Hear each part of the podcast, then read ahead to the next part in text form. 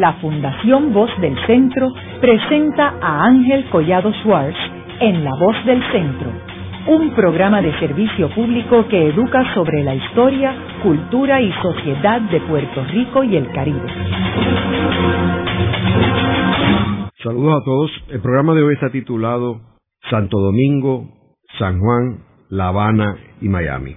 Y hoy tenemos como nuestro invitado al doctor Haroldo Villa Alfonso, quien es un sociólogo, historiador y profesor de la Universidad Católica en Santiago de Chile. Haroldo, ¿y por qué estas cuatro ciudades y no otras ciudades en el Gran Caribe, como por ejemplo eh, Cartagena? Eh? Sí, no, pudo haber sido otras ciudades, indiscutiblemente. Escogí las tres ciudades del Caribe hispánico, o sea, eh, Santo Domingo, San Juan y La Habana, ante todo porque son tres ciudades con un hilo histórico muy fuerte. O sea, hay una conexión histórica muy intensa entre las tres ciudades. Pero además porque en ellas mismas se expresa una especie de sucesión de liderazgos urbanos en el Caribe. Evidentemente la primera ciudad que hegemonizó, o sea, que tuvo la primacía urbana en el Caribe fue Santo Domingo, que fue la primera ciudad. Y todavía hasta el 1570, 1580, mucho más de medio siglo, Santo Domingo fue una ciudad de prestanza, una ciudad cosmopolita en el Caribe uno recorre hoy la ciudad bandina, esa, esa franja de, de unas pocas hectáreas de terreno, pero que está saturada de edificios de abolengo, ¿no? del siglo XVI, y te das cuenta de lo que era la ciudad, en esta zona del Caribe, la primera ciudad europea del Caribe, una ciudad que Alexander Gerardini, un cura que fue obispo, el primer obispo que tuvo Santo Domingo, italiano, eh, Pedro Enrique Jureña lo calificó como una muestra de la cultura cuatrocientista que se desangraba en un continente por fundar. Y, cuando Gerardini llegó a Santo Domingo, se quedó maravillado y decía que no había ciudad con más prestancia en el mundo que esta, excepto decía que Barcelona. O sea, era una ciudad realmente, una ciudad cosmopolita, una ciudad donde eh, vivía el padre de las casas, vivió Montesino, vivió Tomás de Bejarano, o sea, eh, vivió Tiso de Molina, o sea, era una ciudad con una prestancia cultural interesante, pero que es desplazada por La Habana. Vamos a entrar en detalle de Santo Domingo. Tú mencionas aquí en este capítulo de tu libro la suerte cambiante de la ciudad primada. Claro. Háblanos, ¿qué pasó con Santo Domingo de haber sido la principal ciudad donde primero se funda una, ciudad, donde la universidad... ¿Qué pasó con esa ciudad? ¿Y, por qué estaba en el sur? Porque fíjate que tanto San Juan como La Habana están en el norte de la isla. Sin embargo, estaban en el sur. No, mira, la fundación en el sur de la ciudad es contingente tiene que ver con el con dónde estaban establecidos los primeros colonos españoles en la isla. El problema está que Santo Domingo tiene un primer momento colonizador con los hermanos Colón, Bartolomé y, Cristóbal. Y, ese, ese experimento de alguna manera se relaja, o, o, era, o era parte de un concepto de los Colón que no era el concepto de la monarquía española. Porque los Colón lo que aspiraban era fundar una sociedad que de alguna manera rendía culto, rendía eh, lealtad a la corona española, pero pertenecía a los Colón. O sea, era, el sentido, eh, de alguna manera, feudal que había en el concepto de los Colón, de la familia Colón con respecto a la, zona. Por consiguiente, esa gente que, que Cristóbal Colón deja allí, van a, a, por toda la isla y van a terminar en la parte sur. Ustedes eh, se ubican en la geografía de Santo Domingo, se verán que está dividida, está sobre un río, sobre el río Sama o sea, el Santo Domingo original, el Santo Domingo, perdón, colonial que hoy conocemos, está en la margen occidental del río Sama. Los colonos de Colón se habían asentado en la margen oriental del río Sama. Ante este problema, o sea, esta desviación de la colonia de mano de los hermanos Colón, el rey, eh, la monarquía española decide enviar a uno de sus agentes más avesados, Nicolás Obando, a poner orden en el asunto. Y envía entonces la, expedición de Obando. Obando llega a la zona y lo que hace es fundar la ciudad no en la parte oriental del río, sino en la parte occidental del río, pero frente por frente. Porque ahí realmente es una zona que había población indígena abundante, había eh, un río que navegable, o sea, había condiciones. Y se funda ahí. No creo que haya habido una consideración geopolítica diferente a esa, como tal. Después, esto sí tuvo consecuencias notables para la ciudad el hecho de que se haya fundado al sur y no al norte. Y cuando eh, se funda eh, Santo Domingo, Obando, en un, hoy se llamaría un cuadro de la monarquía, o sea, era un funcionario de la monarquía, comete una tropelía política tremenda. O sea, primero tomó a, todos aquellos españoles que, se, que estaban viviendo ahí desde hacía una década, que se habían aparejado con indias, que tenían hijos, mestizos, y les dijo que todos vivían en pecado y que tenían que casarse con la india. Y después que se casaron, les dijo, ustedes están casados con indias, ustedes son ahora eh, súbditos de segunda categoría. Le quitó las tierras, que por supuesto eso es importante, mantener el control de las tierras, y los lanzó a todos a un barrio que se llama Santa Bárbara, que está justamente al lado de la Tarazana, y que fue eh, también el primer barrio marginal, el primer barrio pobre urbano europeo que hubo en América. O sea, cuando los dominicanos lanzan ese, ese lema turístico que dice eh, Santo Domingo, donde todo comenzó, hay también que incluir la pobreza urbana como un elemento. Ahí se fundó el primer barrio pobre, y era de, un barrio mestizo, o sea, un barrio, eh, de acuerdo con los cánones racistas de la época, un barrio degradado. Y ahí, ahí vivió la gente que construyeron, los canteros, por ejemplo, que construyeron la, la catedral, la fortaleza, etcétera, era la mano de obra eh, libre que había en la ciudad. Entonces, eh, Santo Domingo, por tanto, como te decía, va a ser en todo ese periodo el centro del imperio. Va a ser una ciudad realmente eh, cosmopolita, va a ser una ciudad que construye, una ciudad que tiene un conjunto de, avances culturales fabulosos. O sea, hay debates culturales en la ciudad que son impensables. Hay una diversidad cultural asombrosa. Alemanes, vascos, italianos, holandeses están presentes en la ciudad, buscando espacios de aventura, espacios de comercio. La ciudad además se rodea de un hinterland productivo interesante. En un principio era el oro, pero después el azúcar. Ahí comienza la producción azucarera en el, en el Caribe. Y Santo Domingo intentó crear una zona económica propia. De hecho, el Caribe Oriental, en este periodo, es la zona económica del, de Santo Domingo. Es una especie de red de ciudades o de aldeas, ¿no? Santo Domingo de la ciudad cabecera estaba Santiago de Cuba, estaba Coro en Venezuela, estaba San Germán en Puerto Rico, que era la primera aldea que se funda, el primer poblado español que se funda en Puerto Rico. Y tenía como eje tanto la actividad económica de la ciudad misma de Santo Domingo, como los placeres ostríferos de Cubagua. O sea, zonas de una abundancia notable de ostras con, perlas que fueron explotadas hasta, hasta el exterminio en 30 años, y en 30 años aniquilado ambientalmente, y el comercio de indios esclavos que capturaban en el Orinoco. Así una región económica en formación.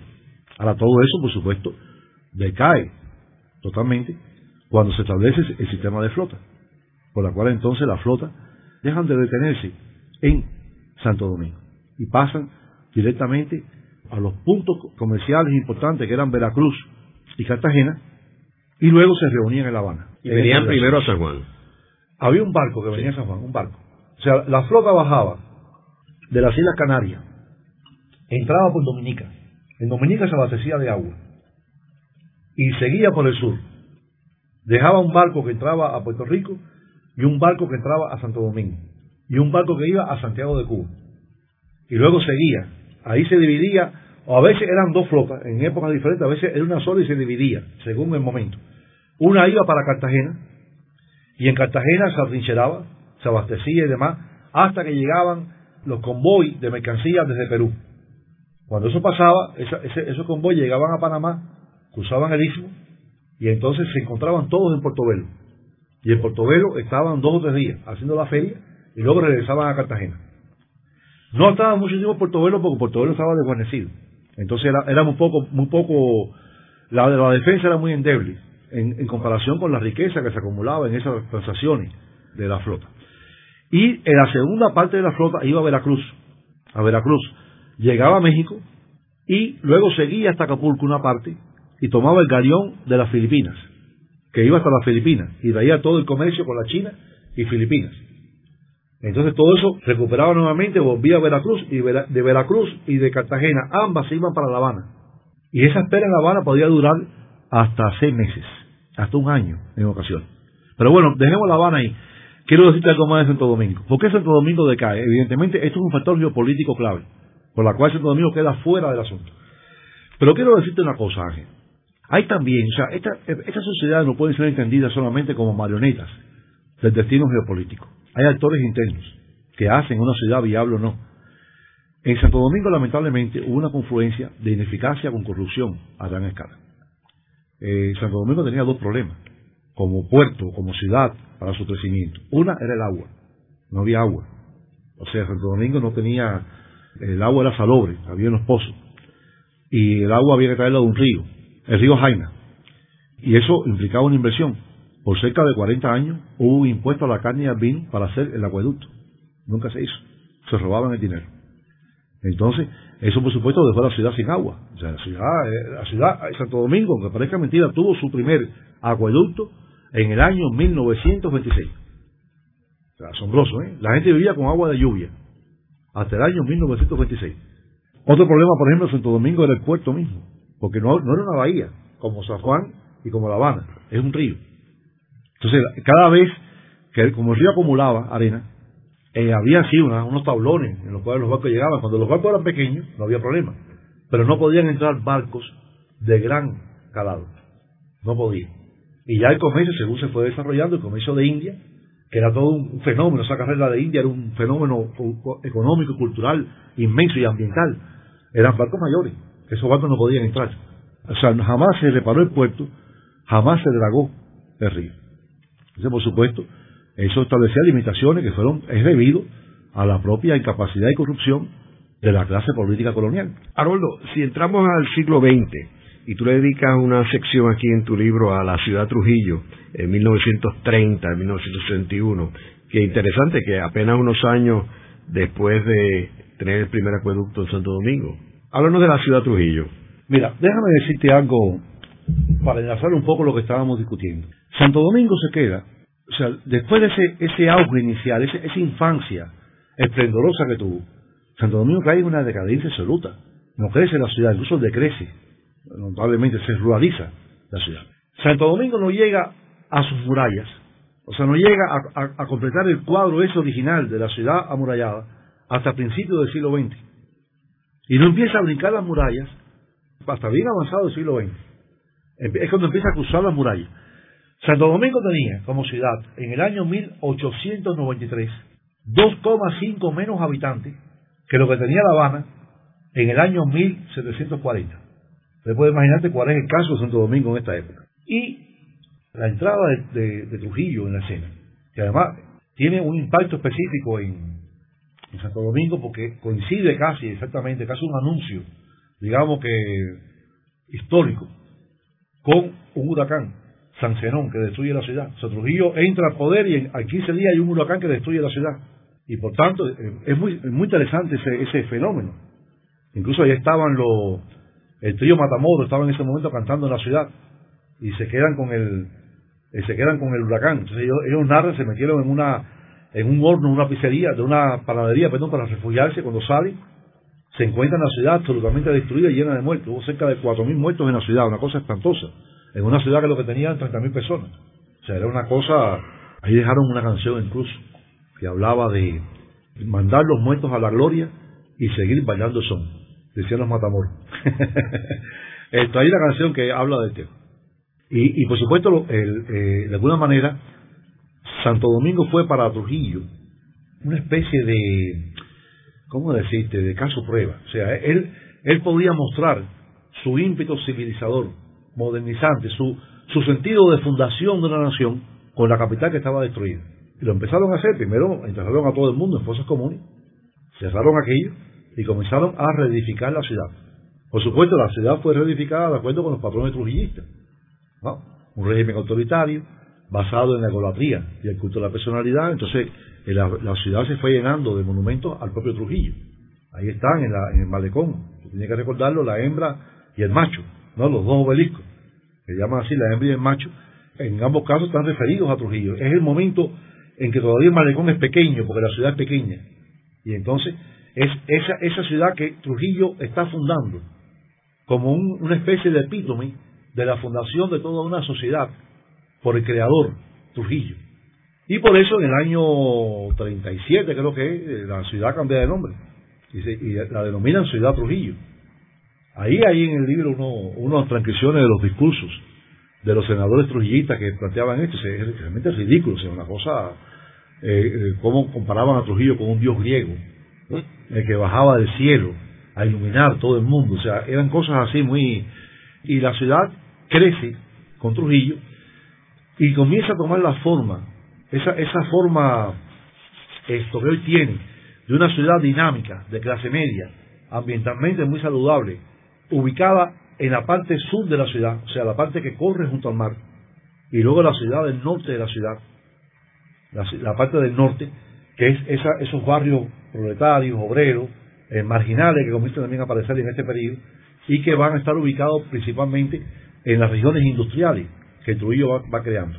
Con Trujillo hay todo un proceso de modernización del capitalismo, que en el caso urbano se, se ejemplificaba con servicios bancarios, etcétera, y además de eso con la aparición de la industria manufacturera, eh, ligera, o sea, eh, producciones de cerveza, producción de mm, fósforos, jabones, esas cosas, y en torno a eso se forman los barrios obreros de Santo Domingo que todavía hoy son visibles. ¿Y cómo tú resumirías esta época de Trujillo en términos de la historia de Santo Domingo, de la ciudad? Trujillo es una, una fase del desarrollo histórico de República Dominicana, similar a otros países de América Latina. Trujillo es realmente el fundador del Estado Nacional, o sea, del Estado centralizado dominicano. Fue Trujillo. Es el hombre que acompaña todo el proceso de modernización capitalista en República Dominicana desde el azúcar, que es lo que le tocó a República Dominicana en el ámbito del mercado mundial. Ahora, todo esto no, omite un trabajo particularmente bárbaro de esa gestión, o sea, eh, fue un hombre de una, evidentemente un hombre desquiciado, o sea, con esa energía mental que tienen algunos desquiciados, ¿no? esquizofrénico, eh, fue un hombre, un bárbaro, un, hombre represivo, y todo eso pues creaba una, una situación muy difícil en la historia misma del país, ¿no? la, matanza, por ejemplo, de, haitianos. Ahora, todos los países estos en esta época intentaron crear fronteras estables, intentaron crear eh, sociedades con un control migratorio, eso era parte de la conformación del Estado Nacional. Trujillo le puso todo eso un toque bárbaro, muy personal. Haremos una breve pausa, pero antes los invitamos a adquirir el libro Voces de la Cultura, con 25 entrevistas transmitidas en La Voz del Centro. Procúrelo en su librería favorita o en nuestro portal.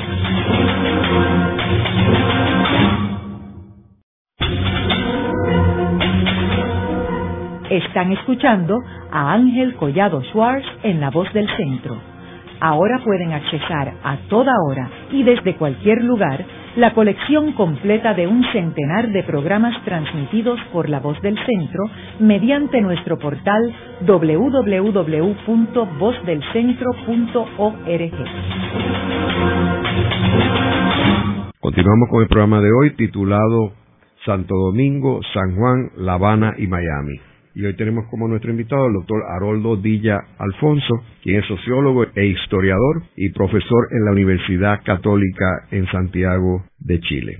En el segmento anterior estuvimos hablando sobre Santo Domingo y cómo esta ciudad, que fue la ciudad primada en América, tuvo su apogeo y después su caída. Y nos quedamos hablando de ya el siglo XX y la época de Rafael Leonidas Trujillo, y cuando le cambian el nombre a la ciudad y se llama Ciudad Trujillo. Ahora, me gustaría terminar con Santo Domingo con unos comentarios tuyos, Haroldo, sobre cuál es la problemática que tiene esta ciudad contemporánea de Santo Domingo. Yo te diría, Ángel, que de las ciudades aquí estudiadas, la ciudad más típicamente latinoamericana es Santo Domingo. O sea, una ciudad que eh, tiene un notable, notables desigualdades de de riquezas y de ingresos y de calidad de los hábitats y, de acceso a servicios también. Santo Domingo es en buena medida una inmensa mancha de áreas marginadas, áreas hiperdegradadas. Al mismo tiempo contiene toda una zona de, clase media, de clase alta, eh, considerable. Ahora, Santo Domingo tiene un problema. Santo Domingo no tiene un plan director efectivo. Santo Domingo es una ciudad todavía con un conjunto de servicios que son notablemente arcaicos o sea, la ciudad, digamos, carece en lo fundamental de un sistema cloacal de aguas negras. Estamos hablando de una ciudad de 3 millones de habitantes. Lo cual te puedes imaginar que es una ciudad expuesta absolutamente a todo tipo de contaminaciones. Eh, la ciudad eh, tiene un servicio de provisión de agua deficiente, tiene los servicios de energía eléctrica son eh, antológicamente deficientes, o sea, los apagones, Santo Domingo se identifica con los apagones, siempre hay un apagón en Santo Domingo. Y, no hay un plan director, no hay una, una, una propuesta clara de cómo resolver este problema a largo plazo. Santo Domingo es una ciudad que sufre intervenciones, algunas más provechosas, otras menos bienaventuradas, pero eh, no hay un, plan director único de desarrollo de la ciudad. Lo último que se ha hecho en Santo Domingo, que se ha hecho a calor de la visión esta trujillista, balaguerista, que es típica en esta sociedad, es la idea de cruzar a Santo Domingo con carretera, o sea, con, vías rápidas. Un poco se identifica erróneamente modernización con automóvil. Entonces, una ciudad que carece en lo fundamental de transporte público, de un sistema de transporte público elemental. Tiene un metro, pero el metro es ineficiente por completo, porque un metro, si no está acompañado de un sistema de transporte público superficial adecuado, no funciona, o tiene un funcionamiento sumamente regular. Y es lo que pasó en Santo Domingo, lo que se advirtió siempre que iba a pasar por parte de los urbanistas, pero el metro era un, inmenso negocio en términos económicos. Y lo que se ha hecho es cruzar la ciudad de, vías rápidas, pasos superiores, tréboles, eh, un conjunto de obras que efectivamente facilitan en algunos momentos el tráfico por vehículos, pero no resuelven el problema de la ciudad. La ciudad de Santo Domingo es una ciudad extremadamente complicada, sin lugar a dudas, y con un esfuerzo muy público, muy por debajo de lo que realmente la ciudad requiere. Ya entrando en San Juan, háblanos de San Juan, que sabemos que es una ciudad muy fortalecida, de hecho yo creo que es la, ciudad con más fortines en operación, o sea, La Habana no tiene eso, ni la misma Cartagena. Háblanos, ¿por qué los españoles fortalecieron tanto a San Juan? La historia de todas estas ciudades, y es también lo que el libro quiere explicar, es una historia de fronteras. Yo creo que lo, lo que distingue a las ciudades estas, y en particular a dos, aunque de manera diferente, La Habana y San Juan, es que fueron ciudades de frontera. San Juan lo fue absolutamente. San Juan era la frontera entre el imperio español y lo que llamaban las islas inútiles, que estaban pobladas inicialmente por indígenas, las pequeñas islas del Caribe, que los españoles jamás se gastaron un, interés en, colonizarlas, las consideraban así, inútiles, era el nombre que le daban. Cuando los ingleses y los franceses ocuparon estas islas y, convirtieron esas, esas supuestas islas inútiles, entre comillados, en, tremendos emplazamientos agroexportadores. Entonces, San Juan siguió siendo la frontera, en este caso, con respecto al imperio español, del imperio español con el imperio francés y con el imperio inglés. Y eso, por supuesto, esta condición de, de puesto militar fronterizo que tuvo San Juan, explica, por un lado, que nunca haya tenido una vida tan miserable, tan pobre como Santo Domingo. San Juan nunca llegó a ese punto. San Juan siempre tuvo un nivel superior de comportamiento, aun cuando los informes de O'Reilly, por ejemplo, en el siglo XVIII hablan de la calamidad que había en el sistema defensivo de la ciudad. Lo cierto es que San Juan y Puerto Rico operaban como la especie de cuartel, por ejemplo, que, que enviaba tropas a lugares como Venezuela, como Santo Domingo mismo, hasta como Cuba. O sea, el presidio de San Juan era un elemento básico en la defensa del Caribe es lo que quiero decir. Y eso, por supuesto, evita la pobreza extrema de la ciudad. La ciudad vive en una especie de mediocridad en términos económicos, pero evita la pobreza. Su condición militar impidió la pobreza, pero tampoco favoreció una bonanza económica, como por ejemplo la que vivió La Habana. Ahí está la razón por la cual San Juan va a mostrar hoy un sistema defensivo que es envidiable, o sea, que, y que realmente es hoy uno de los fuertes de la ciudad, una de las fortalezas de la ciudad en términos turísticos y en términos culturales, indiscutiblemente. Hay que ver que, o sea, era una ciudad amurallada, todos estos fuertes que lo protegían de distintos ángulos, una bahía espectacular, que está protegida en el otro lado, el Cañuelo, este, con la fortaleza, el Morro, San Cristóbal, y los otros fuertes que han destruido, este, el de San Jerónimo, que está frente al Caribe Hilton, y ellos nunca le dieron una prioridad a San Juan como una ciudad este, más allá del aspecto militar. Por eso Puerto Rico y San Juan no tenía una universidad. Ese era el caso de Santo Domingo, ese era el caso en La Habana, y sin embargo no fue hasta el siglo XX con los Estados Unidos que tuvimos la primera universidad. Sí, pues Santo Domingo tuvo la universidad eh, desde 1544, si no me equivoco, pero después desaparece prácticamente, ¿eh? se convierte en un convento, más o menos. La Habana es otra cosa, pero es que claro, es que España no tenía posibilidades, porque España ni siquiera podía aprovechar eficientemente su imperio. España, España fracasa como Estado nacional cuando Carlos V derrota a las ciudades españolas en 1523 en la batalla de Villalar. Y luego España eh, fracasa como experimento económico cuando termina convertida en lo que Wallenstein llamaba un imperio mundo. Es decir, España sería como un imperio tradicional, sin capacidades para poder por sí misma movilizar los territorios que había conquistado. Entonces España actúa de alguna manera como un intermediario entre este nuevo mundo, que es el gran aporte que hace España con la conquista y Portugal a la economía mundial, a la economía mundo de formación, a la economía capitalista de formación, España intermedia ese nuevo mundo conquistado y la economía capitalista europea. Por eso aquel poema famoso de, Francisco de Quevedo, lo recuerda, el poderoso caballero es don dinero, donde decía, si no me equivoco, refiriéndose al oro, a ver si me acuerdo, nace en las Indias honrados, donde el mundo le acompaña, viene a morir en España y es en Génova enterrado. O sea, España lo que hacía intermediar, realmente. Por tanto, eh, la suerte de, Puerto Rico fue esa, por eso. Era un valladar fronterizo de España. Era un cuartel. Era un pontón defensivo del imperio, del imperio mundo, de imperio pesado, gigantesco, burocrático, militarizado. Eso era San Juan.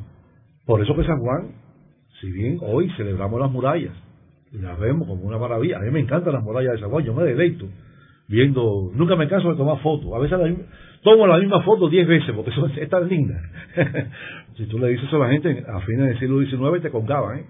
porque la gente odiaba las murallas, porque las murallas terminaron estrangulando la ciudad. O sea, todo el conflicto que hay en, la segunda mitad del siglo XIX en, pues, en San Juan era eso. Una ciudad que estaba asfixiada, sin condiciones de hábitat, ocupada en buena parte militarmente por espacios militares, cercada por una muralla que no permitía brincar la muralla como tal, porque estaba el glaciar de la muralla no permitía construcciones permanentes, no lo permitía. Y donde vivía, lo sabe, 19 personas por cada vivienda. El promedio de personas por vivienda en el San Juan del siglo XIX era de 19. Una aglomeración de gente asfixiante. ¿Y cómo ya tú ves el San Juan en el siglo XX?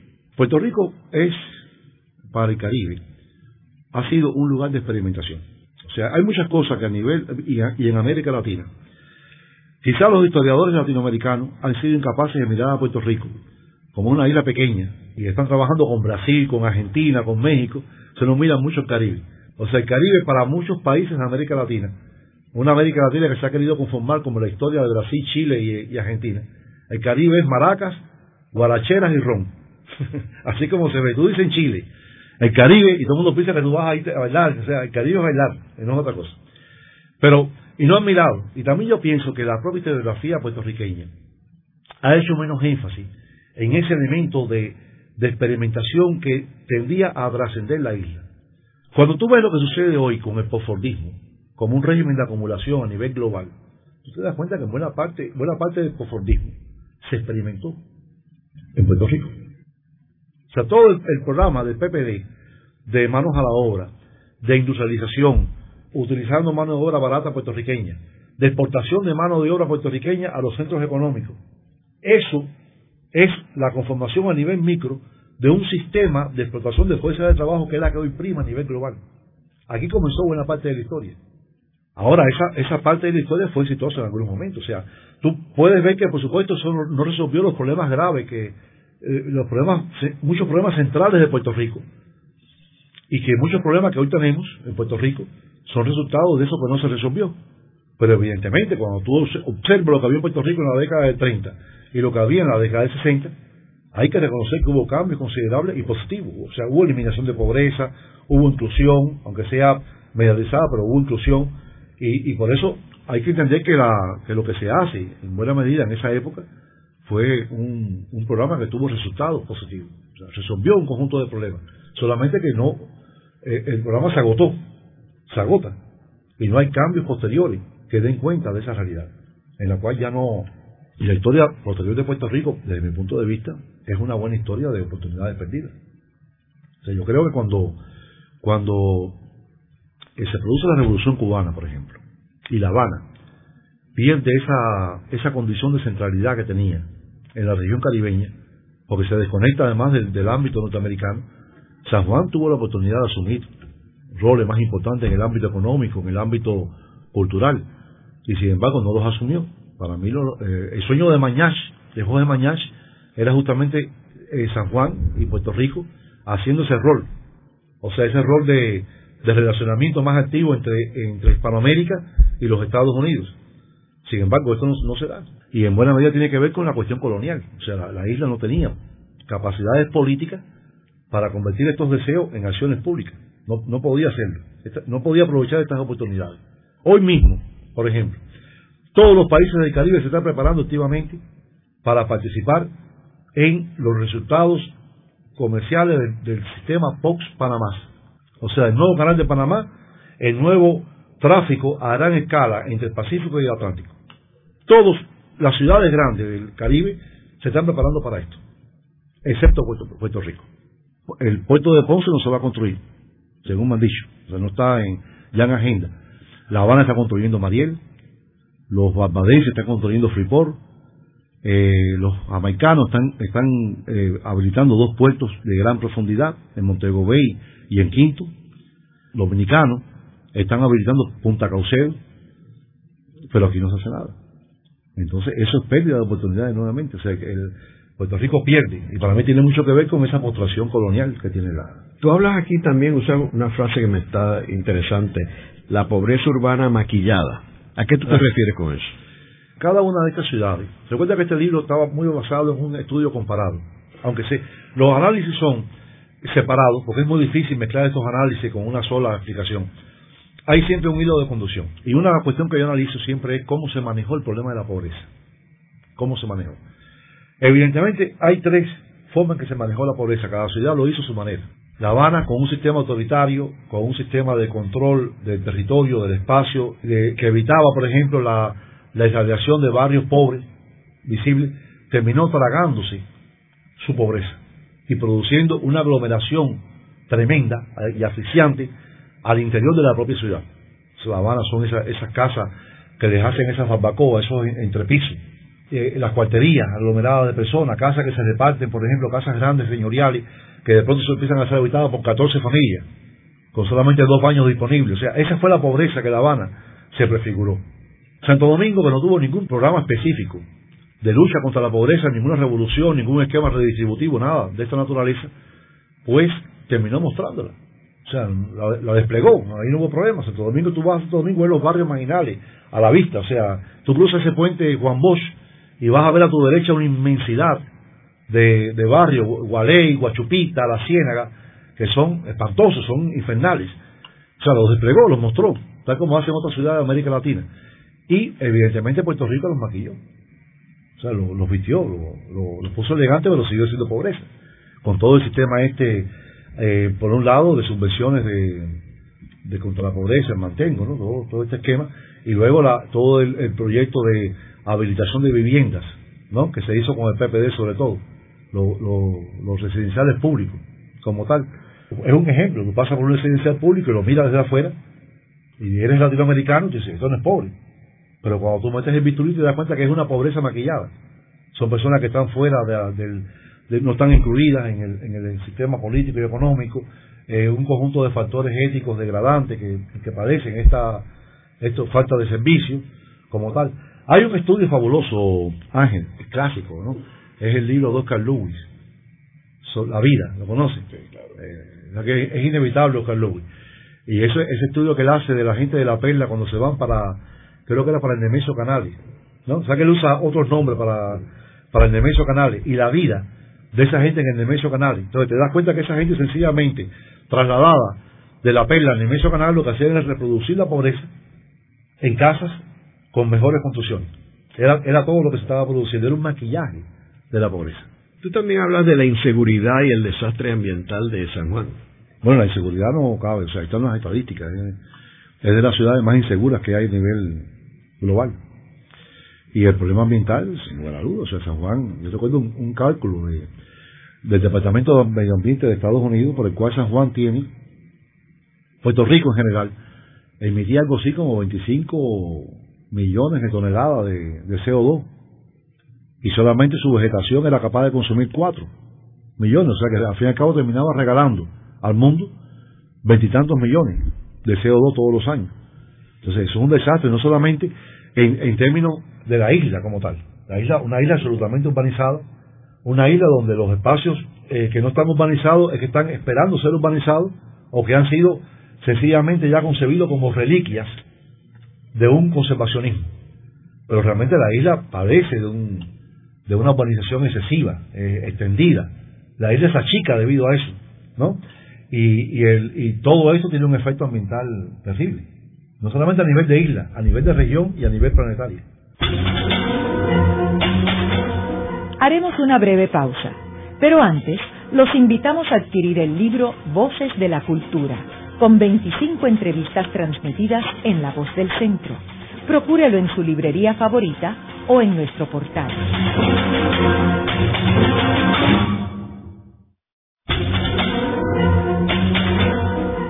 Regresamos con Ángel Collado Schwartz en La Voz del Centro. Continuamos con el programa de hoy titulado Santo Domingo, San Juan, La Habana y Miami. Y hoy tenemos como nuestro invitado al doctor Haroldo Dilla Alfonso, quien es sociólogo e historiador y profesor en la Universidad Católica en Santiago de Chile. Haroldo, en los segmentos anteriores estuvimos mencionando La Habana. Tú mencionabas que en La Habana era donde se reunían todos los barcos que venían de los distintos lugares, Veracruz que traía oro de toda América del Sur, de Perú, de todas las demás colonias en, en Sudamérica, y todas se ubicaban allí para ir juntas, regresar hacia Europa, protegerse en contra de los piratas. Eso hace que La Habana se desarrolle extraordinariamente porque allí era donde se arreglaban los barcos, donde les proveían las provisiones para llegar hasta Europa. Háblanos sobre lo que, lo que sucede en La Habana, que también quiero aclarar que es la única ciudad hispana del Caribe que fue ocupada por los ingleses por un corto periodo. Los ingleses no llegaron a ocupar ni Puerto Rico ni Santo Domingo. La Habana también fue entonces una ciudad fronteriza, pero lo fue de manera diferente a San Juan. Y te voy a explicar dónde yo creo que estaba la diferencia. San Juan fue una típica situación fronteriza geopolítica. Es decir, que dividía dos imperios, dos, dos soberanías. San Juan demarcaba esa separación. Esa, ese era el tipo de frontera esta militar, de control de, de paso. Ese era San Juan. La Habana también fue eso. De ahí, la, digamos, toda la fortificación de La Habana, que también es impresionante. Lo que pasa es que los habaneros terminaron destruyendo las murallas aquellas, vendiéndolas, aquello fue eh, lo que hicieron fue terrible con las murallas, las, acabaron completas. Eh, pero La Habana fue muy fortificada. Incluso cuando tú ves el esquema de fortificación que tiene San Juan, es muy similar al de La Habana. Son similares los dos. Eh, digamos, un morro, La Habana lo tiene, frente, en el lado siguiente de la bahía, un castillo auxiliar de San Jerónimo, esto en La Habana era la punta, un castillo mayor, muy grande, que cuida las espaldas de Morro, en este caso, en el caso de La Habana era la cabaña, en el caso de aquí, San Cristóbal, era similar. Es curioso, la misma gente que hicieron los sistemas defensivos en San Juan fue lo que lo hicieron en La Habana. Tanto en el siglo XVI, XVII, eran los Antonelli, fundamentalmente la familia Antonelli, era la que estaba metida en eso, como en el siglo XVIII con los Relli. O sea, Relli es el que, el que se ocupa de reorganizar todo el sistema defensivo de la región, de La Habana y de San Juan. Ahora, La Habana además tuvo otra función fronteriza, menos visible, menos tangible, menos material, pero mucho más importante. La Habana fue el- la frontera entre el imperio mundo, es decir, esa configuración imperial española, y la economía mundo capitalista. Ese fue el punto que le permitió a La Habana el despegue, indiscutiblemente. Porque La Habana entonces, efectivamente, llegaban las flotas, La Habana era una ciudad de, de en esa época donde empiezan a llegar las flotas de 100.000 habitantes. Una aldea, una aldea industriosa, pero una aldea. Y ahí llegaban 8.000 marineros. 8.000 marineros buscando comida, alojamiento, ron, noches de sexo. Todo eso era, parte de la- lo que había que darle a los marineros. Y podían estar allí por un año, seis meses, regularmente cuatro meses. Tú puedes imaginarte la carga que eso significaba para la ciudad. O la ciudad, esto de alguna manera era un centro de provisión a gran escala. Había que llenar esos barcos de comida. Por eso la ciudad comenzó a movilizar el hinterland de, él, de ella, lo cual no hizo ni Santo Domingo ni San Juan, porque no le hace falta. O sea, empiezan a movilizar ese hidra para abastecer los barcos. Había que repararlo, como tú dices. O sea, los astilleros de La Habana fueron memorables. Las batallas europeas de la época se libraban con barcos, en buena medida con barcos hechos en La Habana. O sea, fue, y eso es importante porque eso implicaba todo un desarrollo tecnológico de la, de la ciudad, una apropiación tecnológica por parte de la ciudad, también la destrucción de los bosques de la ciudad. O sea, los bosques fueron arrasados para construir estas naves. Y esto, por supuesto, creaba todo un dinamismo muy fuerte de la ciudad. La Habana se convierte entonces, además, en otra cosa. Se convierte en un centro de control económico regional. A ver si me, sé explicar en esto. No solamente con respecto a la isla, también con respecto a todo el Caribe occidental. Entonces, Cartagena, Portobelo, Campeche, Veracruz, eran ciudades que tributaban a La Habana. La Habana era quien las abastecía. La Habana era un centro de coordinación económico regional. Esa misma flota que llegaba a la, a La Habana y estaba cuatro meses, un año, esperando La Habana, pagaba con plata. O pagaba con mercancías. Mercancías que después se redistribuían. No olvides además que las flotas a veces venían, venían con, con capacidad ociosa. Y los habaneros aprovechaban la oportunidad para rellenarlo con productos propios. Por consiguiente, eh, la idea esa de que era un barquito que venía de la flota para La Habana y un barquito, no, no, para San Juan era un barquito, para La Habana no era un barquito. Era toda una flota con capacidades ociosas, la que había. O sea, La Habana se ubica, como decía Sauer, va dando tumbos, porque en su, infancia miserable fue de una, una, una migración permanente hasta ubicarse en los linderos del camino real, decía Sauer. Y es cierto que lo hace. Se colocó también en la frontera entre imperio y economía mundial. Ahora, déjame decirte un punto muy breve, porque sé que tenemos poco tiempo. Eso se acompañó de una cosa que no tuvo Santo Domingo, que fue la voluntad de las élites y el consenso social para construir la ciudad. Porque La Habana, digamos, se construyó en este periodo, cuando tenía 100.000 habitantes, una zanja real de 12 kilómetros de largo que abastecía de agua a 200.000 personas. Resolvió el problema del agua en la, ciudad. Y la ciudad emprendió su fortificación al mismo tiempo que eso. O sea, la ciudad se, logró crear una infraestructura adecuada, la construcción de muelles en La Habana. Se hizo vertiginosamente. Y eso fue una tensión tremenda, pero lo hicieron. Fue un consenso realmente. Un, un proyecto de sociedad, por decirlo de alguna manera. La Habana lo experimentó, lo tuvo. ¿Y qué pasó en el siglo XX? El siglo XX, no, la, bueno, el siglo XX hay una república. La Habana fue esplendorosa en ese, en ese periodo. La ciudad, según Cabrera Infante, la ciudad que nunca se apagaba, la ciudad que nunca dormía, ¿no? La Habana fue la capital del Caribe en términos culturales, indiscutiblemente.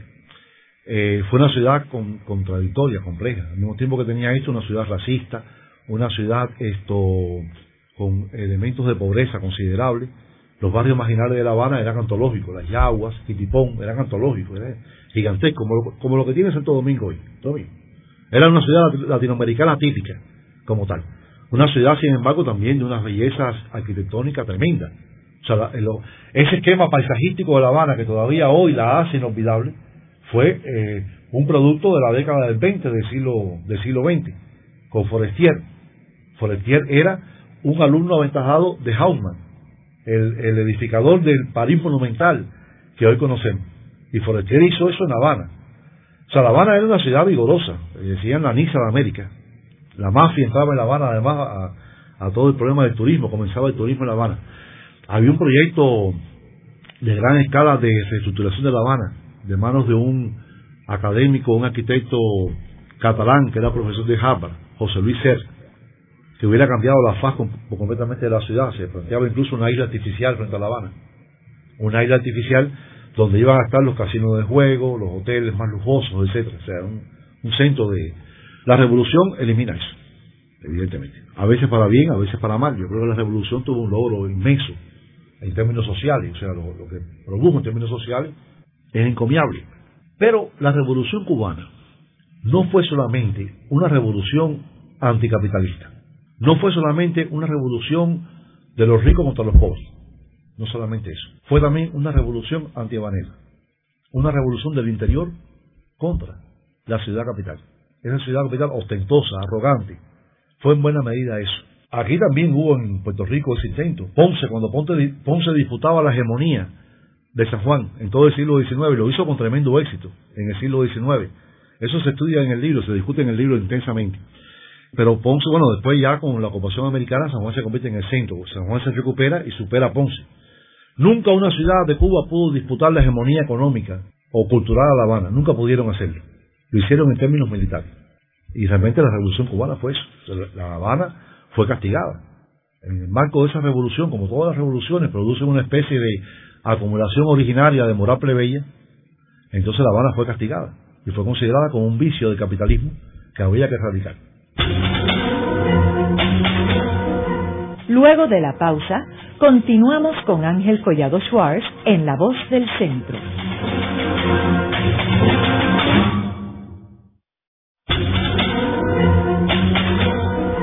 Continuamos con la parte final de La Voz del Centro con Ángel Collado Schwartz.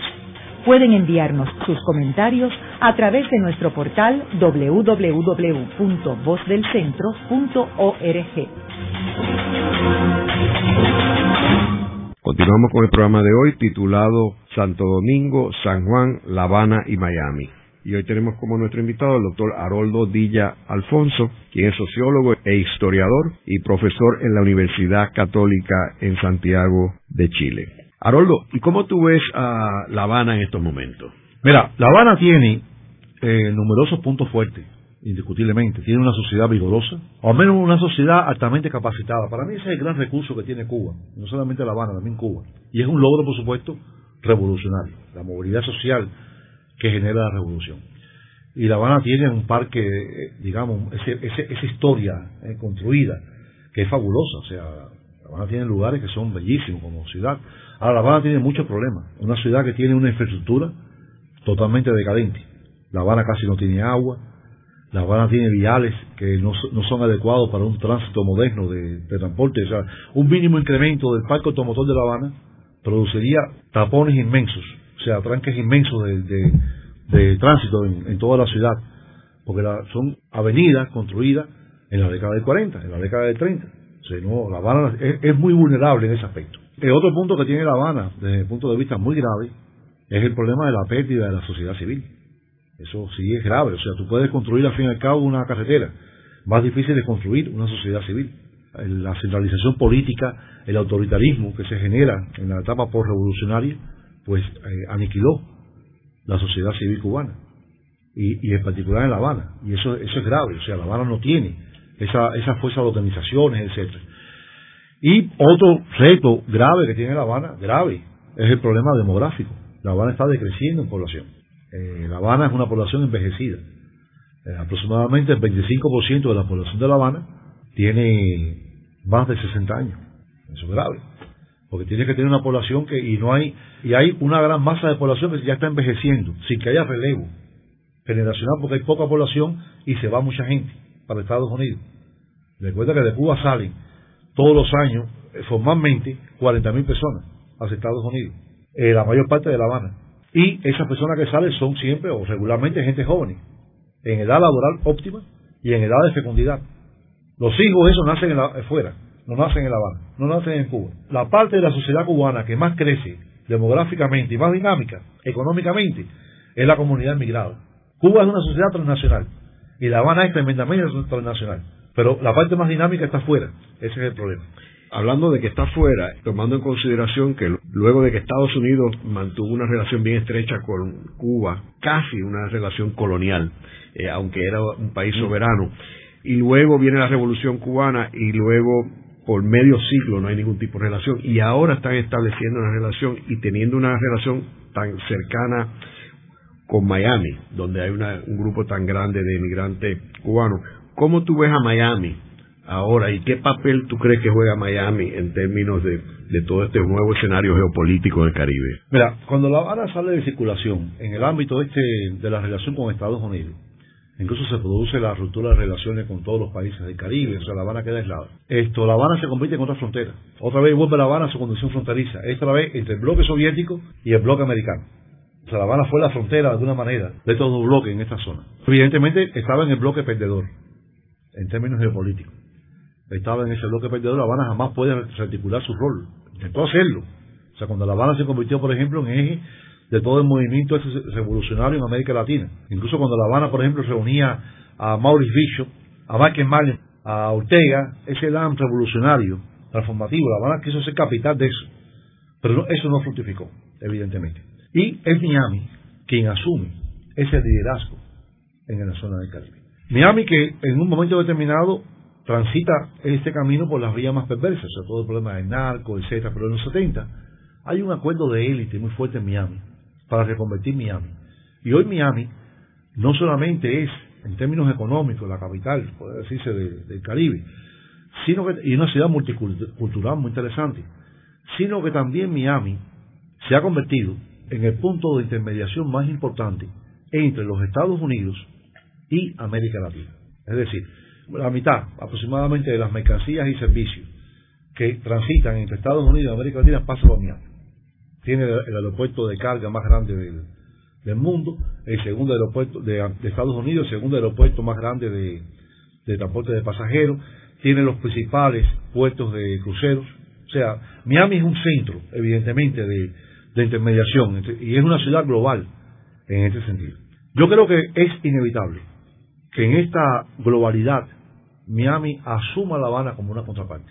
Eh, por un lado, por lo que hablábamos, o sea, hay una, hay una fuerte presencia de cubanos en Miami, que aunque no es lo que los cubanos dicen que son, los cubanos dicen que ellos son los que crearon Miami, eso no es cierto.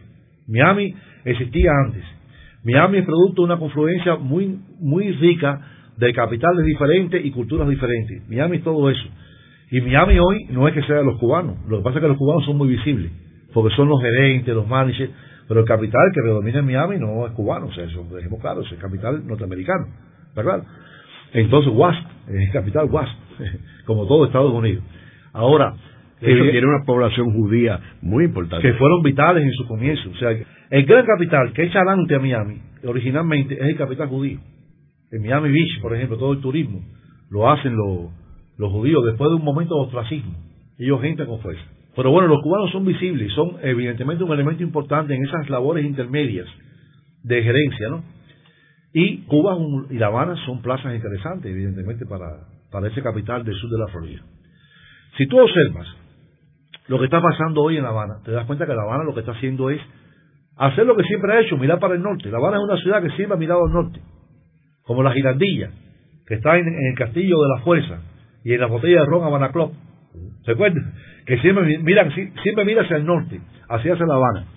Y cuando tú ves lo que está pasando en la, en la franja costera, que La Habana regentea y que va desde Mariel hasta Varadero, son 200 kilómetros de franja costera, la más cercana al sur de la Florida y al sur de los Estados Unidos en general. New Orleans es importante en esto. Mobile son ciudades importantes en esta historia también. Esto es la creación de un área económica lista para vincularse a este fenómeno. Mira, es una zona que tiene 200 kilómetros. La Habana como centro.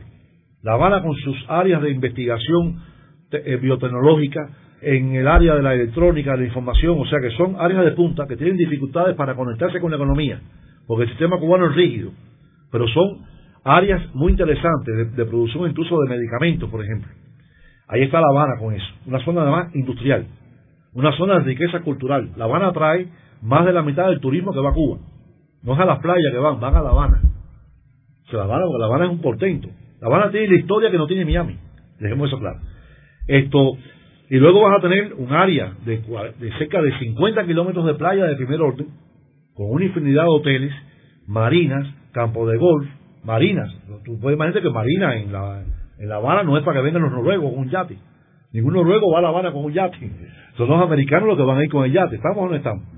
Y tienen entonces la zona, otras zonas industriales, y tienen luego la zona de Mariel, con el superpuerto que están haciendo en Mariel, un puerto de agua profunda para convertirse en una zona de reaprovisionamiento y de, un entrepó comercial de cara a la relación Pacífico con el Atlántico, más una zona de maquilas, o sea, de una zona franca industrial que se está montando a gran escala.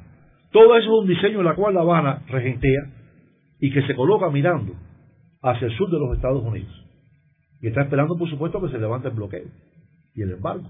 En este momento yo conté que hay tres delegaciones empresariales de alto nivel norteamericanas en, Cuba. Una de Texas, una de Luisiana y una de New York. Y todos los días llega una diferente. A ver cómo es el asunto. Hace falta que los puertorriqueños vayan. en el programa de hoy hemos discutido cuatro ciudades importantes en esta zona del mundo. Primero Santo Domingo, que es la ciudad primada, la primera ciudad que fundan los españoles. Eh, luego San Juan, que se convierte en el fortín de los españoles en esta zona. Eh, la Habana, que se convierte en un centro comercial importante con las flotas que son unidas en, La Habana antes de ir a Europa y que se crea todo un negocio en términos de arreglar los barcos, este, los artilleros. Y finalmente Miami, que ha tenido una posición protagónica debido a la situación política en Cuba, en La Habana, y ha desplazado a La Habana en muchos aspectos, pero que ahora cambia todo este juego geopolítico con la apertura de las relaciones entre Estados Unidos y Cuba. Menciono también que nuestro invitado ha publicado un libro sobre este tema titulado Ciudades en el Caribe, un estudio comparado de La Habana, San Juan, Santo Domingo y Miami, y que está disponible en las librerías en Puerto Rico, particularmente en la tertulia. Muchas gracias, Harold. Esta ha sido una producción como servicio público de la Fundación Voz del Centro. Los invitamos a sintonizarnos la próxima semana a la misma hora. Y recuerden que pueden adquirir el libro Voces de la Cultura en su librería favorita o en nuestro portal.